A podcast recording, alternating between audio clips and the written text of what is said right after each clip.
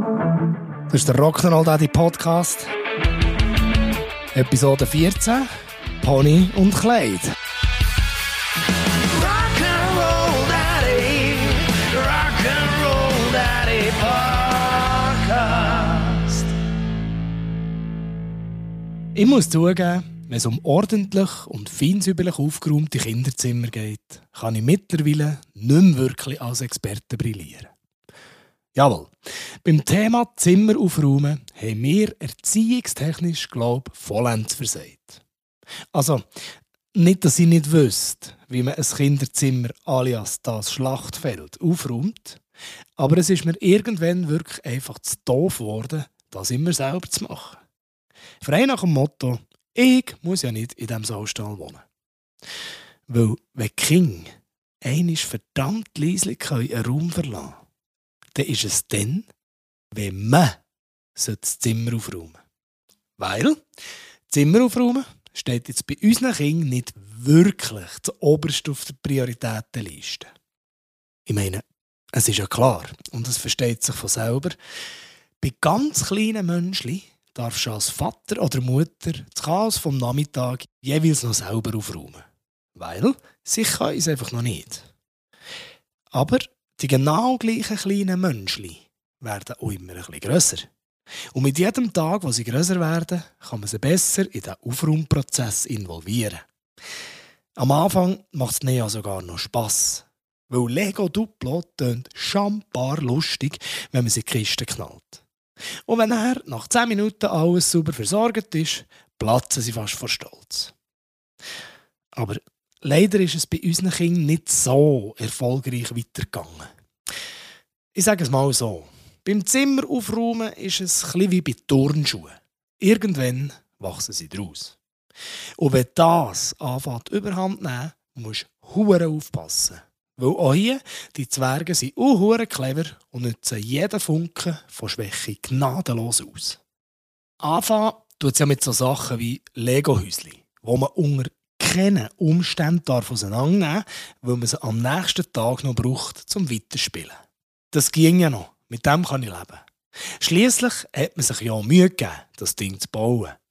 Aber am nächsten Abend kommt zum Häuschen noch ein Garten dazu und mit jedem weiteren Tag wird das Kunstwerk noch mit einer Garage, einem Spielplatz, einem Kuhstall inklusive Auslauf und einem Feuerwehrmagazin ergänzt. Und was hat das zur Folge? Nach einer knappen Woche ist kein einziger Lego-Klotz mehr in der Kiste. Alles kreuz und quer verteilt im ganzen Kinderzimmer. Und wer Lego Duplo kennt, weiss, wie viel Platz schon nur der Auslauf vom Kuhstall allein einnehmen kann. Grundsätzlich ist es heute so. Wenn ich durch eines der Kinderzimmer laufen will, nehme ich am besten einfach die Schneeschaufel mit. Also die, wo man den Schnee so vor sich her schieben kann. Erschwerend kommt seit ein paar Monaten noch dazu, dass zusätzlich zum Lego Duplo noch das ganz normale Lego ist dazugekommen. Zumindest im Zimmer vom Junior. Hey, das ist ein verdammtes Minenfeld. Das hat zur Folge, dass die Schneeschaufel allein nicht mehr lenkt, sondern am besten lege ich auch noch die schweren Bergschuhe an. Findest du übertrieben? Wenn ja, folgende Frage. Bist du schon mal barfuß auf eins von diesen ganz kleinen Lego-Klötzchen gestanden, wo rein zufällig, am liebsten noch hochkant aufgestellt, so, schön mit im Weg liegt? Im besten Fall siehst du in solchen Momenten nur Sternchen und fluchst Glocken aus dem Kirchenturm. Im schlechtesten Fall, und das ist ja meistens so, weil es immer das Ferseli trifft, in diesem Fall brauchst du mindestens eine Rega-Heli, wenn nicht mehr. Beim Töchterli liegt jetzt meistens nicht unbedingt Lego um. Ihr Spezialgebiet ist mehr so Packen. Jetzt könnte die aufmerksame Zuhörerin oder der Zuhörer denken, ja, wo ist das Problem? Das sind ja perfekte Voraussetzungen für ein aufgeräumtes Zimmer. Jawohl, das könnte man durchaus denken. Aber die packt immer für eine ganze Weltreise. Jetzt nicht unbedingt von Menge her. Das Problem ist vielmehr die Anzahl der Sachen, die sie einpackt. Willst du ein Beispiel? Also, Irgendwo im Zimmer liegt ihr Rollköfferli mit offenem Deckel da und sie packt fließig Sachen ein. Wenn du sie fragst, wo sie daher geht, kann das so ein überall her sein. Einmal geht sie zum Grossi in die Ferien, einmal zum Kinski-Gespendung übernachten etc. Jeweils natürlich imaginär und jedes Mal an einem anderen Ort. Sprich, es muss ja jedes Mal anderes Zeug mit. In solchen Momenten habe ich früher aber noch so gedacht, oh, cool. Sie kann sich mega gut selber beschäftigen, ist kreativ und lebt ihre Fantasie aus. Gutes Kind. Das habe ich gedacht, bis ich zuerst mal so ein Packtsköfferli durfte ausräumen, um die Sachen wieder zu versorgen. Ich sage es mal so. Wenn du zwei Stunden das Zimmer aufräumst, beschäftigt dich das Köfferli allein eine Stunde 50. Die packt alles ein. Plüschpony, Anna und Elsa Kleid, Bleistift, Farbstift, Haargummeli, ein Baby, Kleider für das Baby, Kieselsteine, Bügelperlen, Schlüsselanhänger, Zeichnungen, Glitzerstaub. Natürlich am liebsten ohne Dösli. Halssteckli, Klebstreifen. Äh, Mehr kommt mir gerade so aus dem Stand nicht mehr Sinn. Aber Fakt ist, das beschreibt Fang Geschichte 1 von mindestens 15. I'm loving it. Aber sind wir mal ehrlich. Die Kids heutzutage, die haben einfach viel zu viel Kram. Die Zimmer werden jedes Jahr voller und voller. Und uns schleppt dann noch die ganze Zeit halbe Wälder und Gröllhalden heim.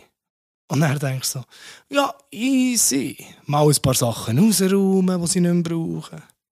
Dann kann man das verkaufen, verschenken oder wenn es kaputt ist, fortschießen. Genau.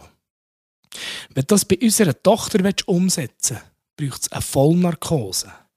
Das Mädel kann sich von nichts trennen. Egal, ob noch ganz oder kaputt. Vor noch nicht allzu langer Zeit macht zum Beispiel meine Frau ein Kochgeschäft auf und findet dort innen versteckt hinter den Teller so ein kleines Kräschelsäckchen. Inhalt: ein paar dreckige Mädchensocken. Jetzt hat die ein Loch im Socken gehabt.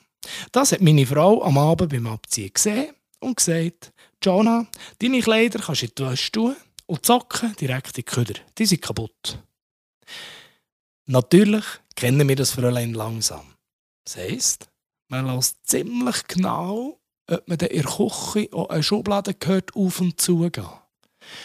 Jawohl, ist passiert. Die Socken sind im Köder, Thema abgeschlossen.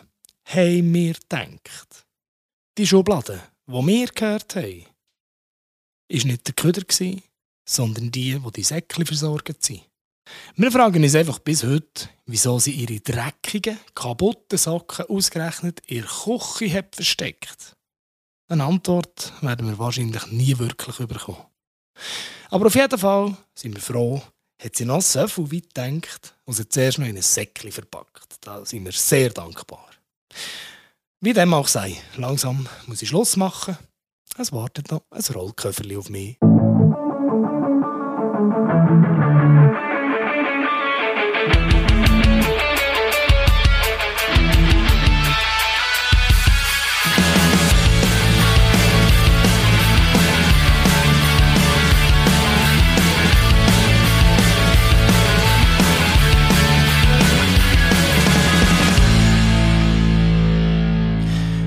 Du den Podcast eigentlich schon irgendjemandem weiterempfohlen, wo es vielleicht gleich geht?